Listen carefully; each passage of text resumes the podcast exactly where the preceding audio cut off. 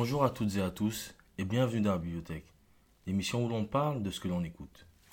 Je suis heureux de vous présenter un, épisode un petit peu spécial aujourd'hui. L'épisode de Noël, l'épisode de fin d'année, le dernier épisode de la saison. J'espère vous trouver dans de bonnes dispositions, que vous soyez en famille, entre amis ou solo. Et je vous souhaite de très belles fêtes de fin d'année. Et un épisode spécial, un événement spécial. Aujourd'hui, nous allons prendre des nouvelles d'anciennes connaissances. À nous, bien sûr.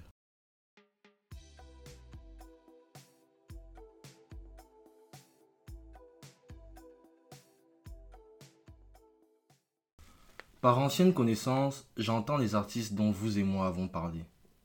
Nous allons commencer par Digis, mon petit chouchou, le premier artiste que je vous ai présenté. Cette année, il a sorti un album studio du nom de L'amour une vraie pépite. Cet album, c'est une réponse à Pacifique. Je ne veux pas en dire plus parce que on n'a pas le temps. Mais allez écouter s'il vous plaît. Shai, en ce moment, elle n'est pas très active au niveau musical, mais elle a été juge dans une émission, un télécrochet sur le rap qui a été diffusé sur Netflix, Nouvelle École. Niveau critique, c'était assez mitigé, mais l'émission a rencontré son public et je pense qu'à la fin, ça a plu.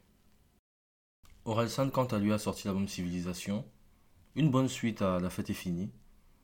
Au niveau qualité, on n'a rien perdu. Une belle campagne promotionnelle avec euh, un reportage et plusieurs éditions différentes en physique et en digital. On a bien aimé Orelsan. Merci beaucoup. Et enfin, Tonton Yous qui sort Neptune Terminus Origine, qui est une réédition de l'album qui est sorti l'année passée de Neptune Terminus. Bon album. Tonton explore encore, il nous montre à quel point il peut être versatile et ouvert musicalement. C'est très réussi. Je vous conseille. Nos connaissances ont toutes eu une année chargée et productive, dans une année rap français très riche, en termes de quantité comme de qualité, ainsi qu'en diversité. Je vais vous partager en vrac quelques projets sortis cette année sur lesquels vous pourriez jeter un œil.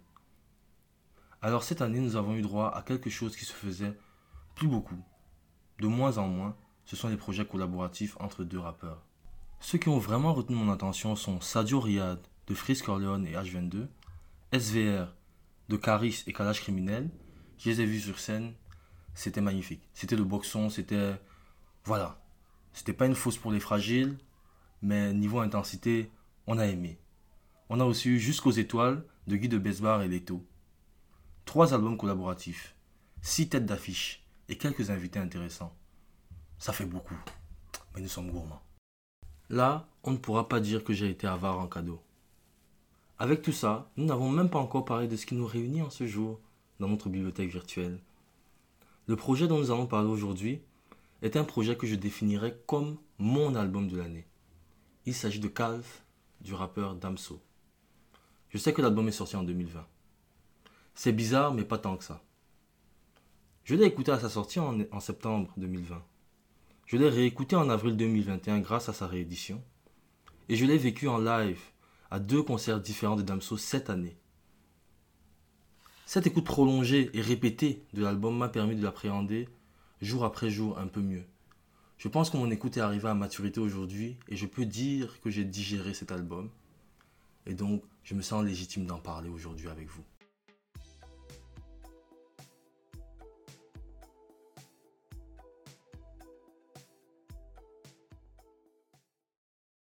Avant de parler de ce projet, j'aimerais revenir un peu sur William Kaloubi, alias Damso, rappeur belgo-congolais, qui a réellement pris en ampleur avec son premier album Batterie Faible en juillet 2016. Là, je vais prendre mon temps, parce qu'on a le temps. C'est Noël, posez-vous, chocolat chaud, tout ça, tout ça. On se connaît, on est ensemble.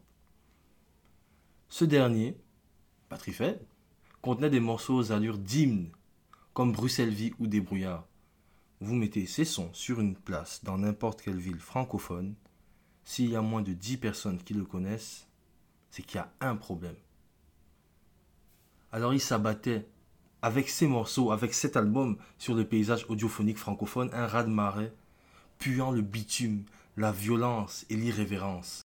Et vous le savez sûrement, un an après, il nous offre Ipséité.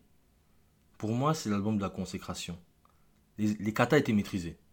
La formule perfectionnée, là on était sur le même niveau que Van Damme dans Bloodsport. On a eu du noir, N-W-A-R, comme il écrit lui-même. Un concentré de violence très esthétisé. Mais nous ne sommes pas là pour parler de ce bijou-ci, mais d'un autre. Je me calme parce que euh, si je commence, on peut partir loin. Mais fait intéressant malgré tout, le dernier morceau de cet album, Une âme pour deux, une réinterprétation du mythe de Deep, qui avait beaucoup divisé à l'époque. Et bien à la fin de cette piste, on utilise une certaine mixtape, Calf, qui aime me like ou me follow. Mais un an après, pas de Calf. On se retrouve plutôt avec un album, Lithopédion, dans lequel Damso prend un virage artistique, un très grand virage artistique, quelque chose de très expérimental par rapport aux deux projets précédents. Et le changement est peut-être trop brusque parce que le public n'était pas prêt. Une partie du public lui tourne le dos. On commence à entendre des critiques du genre il fait l'artiste, il fait l'intello. Et pour couronner tout ça, son producteur de l'époque, Booba, rien que lui, le Duc, clash Damso. La collaboration entre les deux hommes est terminée, et pas de la plus belle des manières. Et avec ce clash, une partie du public de Booba prend parti naturellement et tourne le dos à l'artiste. J'aimerais que vous vous rendiez compte que tout ceci se passe juste en trois années. En trois années, on a trois albums, trois beaux albums aboutis, dont un qui ne satisfait pas tout le monde, on va dire. Mais ça ne fait que trois années. Le rythme est quand même dingue. Si on compare à une ou deux décennies plus tôt, les artistes avaient quand même un peu plus de temps. Voilà, c'est une petite digression, mais je voulais quand même le dire. Le rythme qu'on impose aux artistes aujourd'hui, la productivité qu'on leur demande, je ne suis pas sûr que ce soit bon pour la qualité de la musique. Maintenant, est-ce qu'on a encore le temps? On a des plateformes qui nous proposent la nouvelle musique tout le temps, donc s'ils ne se plient pas à ces exigences-là, est-ce qu'ils vendront encore? C'est compliqué. Je suis pas artiste, je laisse maître euh, de ces décisions et seul juge de cela. Après l'Ithopédion, les pics du duc ne s'arrêteront pas naturellement. Il continuera à piquer Damso sur les réseaux sociaux, à essayer de l'humilier, mais ce dernier ne répondra pas. Et en moitié de 2019, il nous sort une story où il dit à Booba que Calve sortira bien cette année, 2019, et en indépendant, donc sans Booba. Je trouve que c'est une belle réponse, c'est classe, pas d'insulte, avec un certain respect pour un tonton. Même si tonton est pas toujours trop respectueux, mais bon, ça c'est une autre histoire. Coup de tonnerre, le serpent de mer Calf réapparaît. Le projet qui nous avait initialement été promis après UCIT sortira enfin. Le public fantasme d'un retour aux sources, de la saleté proprement dite dans nos oreilles. Mais le temps passe et plus de nouvelles. Puis en fin d'année 2019, Damso sur un featuring euh, surprise avec Hamza, qui sort comme ça, il nous lâche ça, pas. Il nous dit en fin de morceau Mes pupilles ont vu trop de morts et la daronne dans le coma, donc je vais rien sortir cette année, le temps que la daronne marche, sort de l'oxto. Bon, l'album ne verra donc pas le jour en 2019, mais plutôt en septembre 2020. Mais je vous avoue qu'à l'époque, quand j'entends cette phrase, c'est plus trop mon, mon objectif final, quoi. Voilà, il a d'autres préoccupations plus importantes et on peut le comprendre. L'album sort donc finalement en septembre 2020. Double bonne nouvelle. On a un album de Damso et en plus sa maman va mieux. L'adhésion de son public était indéniable. Le soir avant la sortie, il lance un live Instagram dans lequel il nous fait découvrir en avant-première euh, les morceaux. Instagram a bugué. Le live s'est arrêté parce qu'il y avait trop de gens. C'était monstrueux cette attente-là.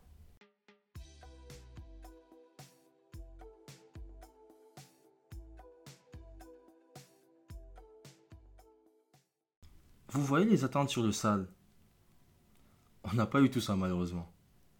Damso nous prend à contre-pied et nous sort un album que l'on sent être avant tout pour lui, quelque chose de thérapeutique, et non pour les attentes d'un public un refus de se plier aux exigences du mainstream. On parle de Damso. Les chiffres sont très bons, comme d'habitude, mais d'un point de vue critique, ils divisent. Certains y voient un album plus intimiste que les autres, avec une vraie richesse musicale. Et d'autres un album d'un rappeur qui se prend pour un penseur, qui est bien ennuyant. Je fais partie du premier camp, bien évidemment, sinon je ne vous en parlerai pas aujourd'hui. Alors nous sommes face à un projet de 15 pistes, durant entre 15 et 48 minutes selon que l'édition soit physique ou digitale. Le morceau introductif MEVTR, le meilleur d'entre vous tous, est un morceau purement égotrip. On y retrouve un Damso conquérant, celui qui crachait des molars sur le trottoir, mais avec une instrumentale très musicale. Et une musicalité très riche d'ailleurs. Puis on rentre dans l'album et on se retrouve face à un Damso sentimental. Et qui nous parle de lui, mais aussi de ceux autour de lui. Et de ce qu'il lui apporte. L'exemple, deux étoiles de mer. Il nous parle de sa vie d'artiste et du peu de temps qu'il peut consacrer à son fils. Et on a droit à un message de ce dernier. Lior, de son prénom, lui a laissé sur sa messagerie vocale un petit message dans lequel lui raconte toute sa journée à l'aquarium, des poissons qu'il a vus. Et à la fin de cet enregistrement, on entend Damso sourire. On l'entend rigoler. Enfin, non, c'est plus un sourire. Il ne rigole pas. Et il y a une petite prod évolutive. La musicalité change totalement après l'enregistrement vocal de Lior. Ce morceau a un petit truc. Bon, les gens en ont un peu rigolé sur les réseaux sociaux parce que Lior a une voix de bébé, parce que c'est un bébé. Mais bon, voilà, le son, il m'a fait plaisir. Avec BXL en featuring avec Hamza, il apparaît souvent dans nos épisodes, ce monsieur. Un jour peut-être, il faudra qu'on en parle. En tout cas, merci Hamza pour ce couplet. Ça kick et ça oblige Damso à répondre. Qui a gagné? À vous de juger. En tout cas, le morceau c'est un vrai banger et dans l'album ça fait du bien aussi. Puis nous avons un morceau sentimental introspectif sur Damso, comme dans presque chaque album, Graines de sablier, Qui es-tu? et William. Ce morceau, il est en duo avec Lucian de Yakuza, qui nous rappelle avant la sortie de l'album qu'elle a côtoyé Damso à l'époque où il a été SDF. Car elle était aussi SDF. Cette connexion-là, sur le morceau, ça sent qu'ils se connaissaient. C'est vraiment un morceau de d'un type qui parle de lui et de son ami qui parle de lui. C'est beau, c'est très mignon. En plus, la, petite promo autour, voilà, on était dans la rue ensemble. Ça devait pas être drôle, mais ça fait une belle histoire derrière un morceau. Puis on a ce titre, 911. 911, c'est le numéro des, secours, des urgences aux États-Unis. Le morceau est très love. Et vraiment love, pas euh, tu m'aimes, je te fais du sale, euh, ce que Damso nous fait d'habitude. Dans ce morceau, Damso dit cette phrase Je crois qu'un gangster est tombé love. Et avant ça, il fait le 911. Donc, comme un appel à l'aide, comme en fait, le personnage qu'on a connu en 2015 ne parlait pas d'amour. Ici, il dit se sentir vulnérable face à une femme. Lui qui était accusé de misogynie par plus d'un il n'y a pas longtemps, c'est déstabilisant, mais c'est une belle évolution, on aime bien. Dans le clip, la fameuse amoureuse sera jouée par Noémie Lenoir. Ce qui nous ramène au premier album de Damso. Quand pour nous décrire son état, son mood, il disait tout est noir comme Noémie Lenoir. Loin de la punchline bouffe, il faisait allusion à l'époque où l'actrice, et mannequin, a voulu mettre fin à ses jours. On imagine que ce n'était pas très beau de ce côté pour Damso aussi. Mais aujourd'hui, Damso avec cet album a l'air mieux sur le plan émotionnel. Et Noémie Lenoir aussi a repris sa vie en main. Si je peux dire ça comme ça. Un petit fun fact comme ça, c'est Noël. On aime bien, n'est-ce pas? Moi j'aime bien. Et le morceau de fin, Rose Love, dans lequel il nous explique que sa mère a été entre la vie et la mort à l'hôpital il nous évoque la détresse de son père. Il parle de comment il a perdu pied au point d'insulter le médecin qui s'occupait d'elle. Mais Dieu merci, Madame Rose Martz va mieux. Et de cette expérience, le rappeur garde une certaine amertume, notamment envers ceux que sa mère aide au quotidien et qui n'ont même pas daigné rendre une visite à l'hôpital. Au point où il dit qu'il ne voudrait pas les voir à l'enterrement de sa maman. Prononcer ces mots à haute voix, je trouve que c'est quand même. C'est fort. Ça veut dire que des choses se sont passées qui, n'étaient pas belles. En concert à Bruxelles, il y a deux semaines, raison pour laquelle ma voix est encore un petit peu cassée, sa maman était dans le public et il nous a avoué ne pas pouvoir interpréter le son, sinon il fondra en larmes. Mais on a quand même applaudi pour la maman. Bravo à la maman, on est content que vous soyez encore là, madame. L'album est clôturé par un morceau qui s'appelle Intro. Là, il veut semer le doute. Y aura-t-il une suite? En tout cas, les fans le réclament. Damso fait le mystérieux en lançant des indices par-ci par-là, mais il ne répond jamais vraiment. Mais vous le savez, une réédition nommée Calf Infinity sortira six mois plus tard. Mais cette première partie, que dire? Je vais être assez bref. J'assume être un gros fan de Damso. Ce que j'ai bien aimé chez lui, c'est qu'il raconte des histoires au final assez banales, mais avec des mots très vulgaires sans que ça ne tombe dans l'obscène.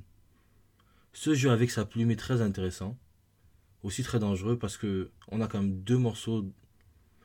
Celui sur euh, le complexe de Deep, et un autre morceau qui s'appelle Julien, que vous pouvez aller écouter, qui ont vraiment divisé et qui n'ont pas trop plu. Mais son évolution, jusqu'ici nous montre que son rap au final reflète ce qu'il ressent. Et en tant que fan, à la fin de ce projet, je me suis senti bien. Parce qu'après tout ce qu'il a traversé, notamment avec sa maman, on peut apercevoir de la lumière au bout du tunnel. Il n'a peut-être pas le feu de batterie faible, mais la dernière phrase de l'album, batterie rechargée, nous annonce un retour de flamme, important pour la suite. Le gars va mieux, alors place au chaud.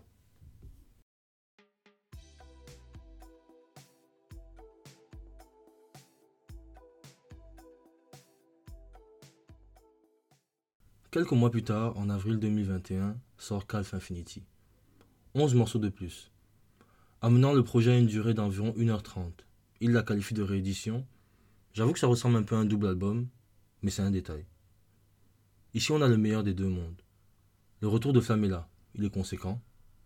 L'évolution musicale, la versatilité sont encore là. Les deux mixés, ouais. D'habitude, j'analyse puis je donne mes impressions. Mais là, je vais aller dans tous les sens.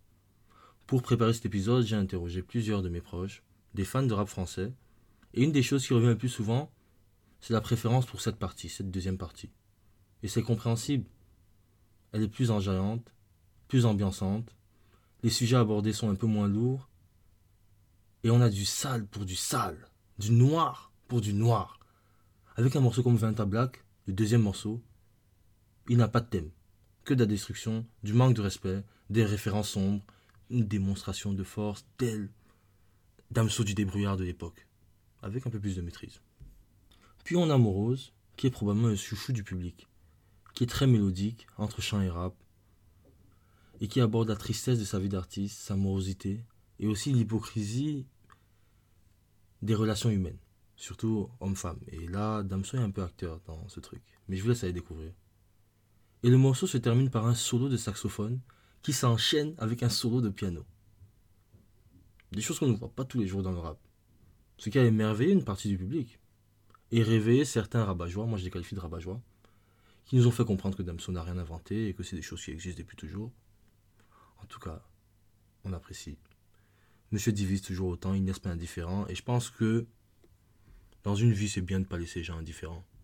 Malheureusement, on ne pourra pas aborder tous les morceaux on n'a pas assez de temps. C'est vrai que tantôt j'ai dit qu'on n'a pas le temps, puis j'ai dit qu'on a le temps, mais 26 morceaux, c'est un peu compliqué.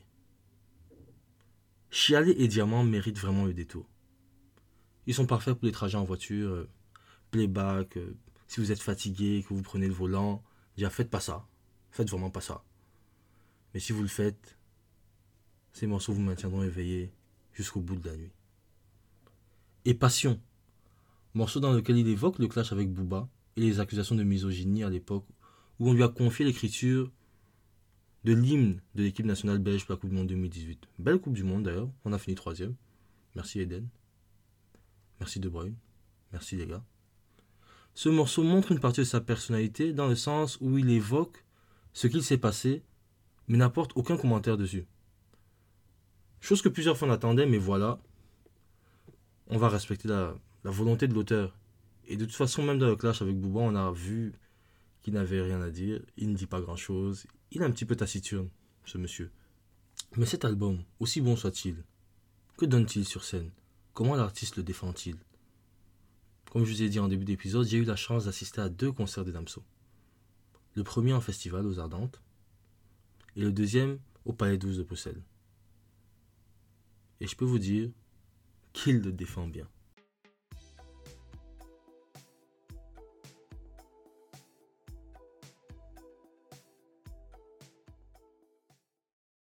Alors le Dems sur scène, qu'est-ce que ça donne? Je l'avais vu à l'époque du Lithopédion Tour et je l'avais pas trouvé extraordinaire. Même dans les vidéos de, ses premiers showcases ou de ses premiers concerts sur le Ipséité Tour, il a, il a une musique exceptionnelle, ça fait bouger le public, mais je trouvais que sa présence scénique n'était pas extraordinaire. Et quand je suis revenu aux Ardentes, je vous avoue, je suis allé voir euh, sa scène parce que ben, c'est Damso. Je suis fan, tous les ans, il est dans mon top 5 sur mes plateformes de streaming. Donc je vais écouter, mais sans rien attendre. Ben, il a fermé mon clapet. Je, je ne critiquerai plus sur ce truc-là. Parce que sa présence scénique était folle. Et c'est pas une présence scénique à la Travis Scott où il saute partout dans tous les sens, mais il maîtrise ses morceaux, il maîtrise sa gestuelle. C'est vraiment. C'est carré, quoi. Un exemple, sur Morose en concert, il fait le son avec nous. C'est le morceau qui a le plus marché. Donc tout le monde connaît le son. Et sur le solo de saxo, il fait il, mine le saxo. Et tu as, tu as l'impression qu'il est pris par cette petite folie là. Et ça, ça transmet quelque chose au public qui est aussi là. Ça ne compte pas pour tout le monde, mais il a aussi changé son style vestimentaire. Avant, il était beaucoup plus, euh, je vais dire, street. Et là, il est très street, mais décontracté, très décontracté, négligé, mais pas vraiment négligé. En plus, il a perdu du poids, son apparence a un petit peu changé. C'est un nouveau Damso qui se présente à nous sur scène. Et c'est un Damso qui nous transmet des émotions, qu'on lui renvoie. C'est un vrai jeu, il communique avec le public, il nous dit des petits trucs, des petites apartés. Je trouve que au niveau de la défense scénique, je sais pas s'il a pris un coach, je sais pas s'il s'en tenait tout seul, s'il a fait une remise en question, sûrement. Il est au top. Il est vraiment au top. Là, on est sur euh, un album bien maîtrisé, une défense scénique bien maîtrisée, vraiment à 360 degrés. Damso peut être content de lui.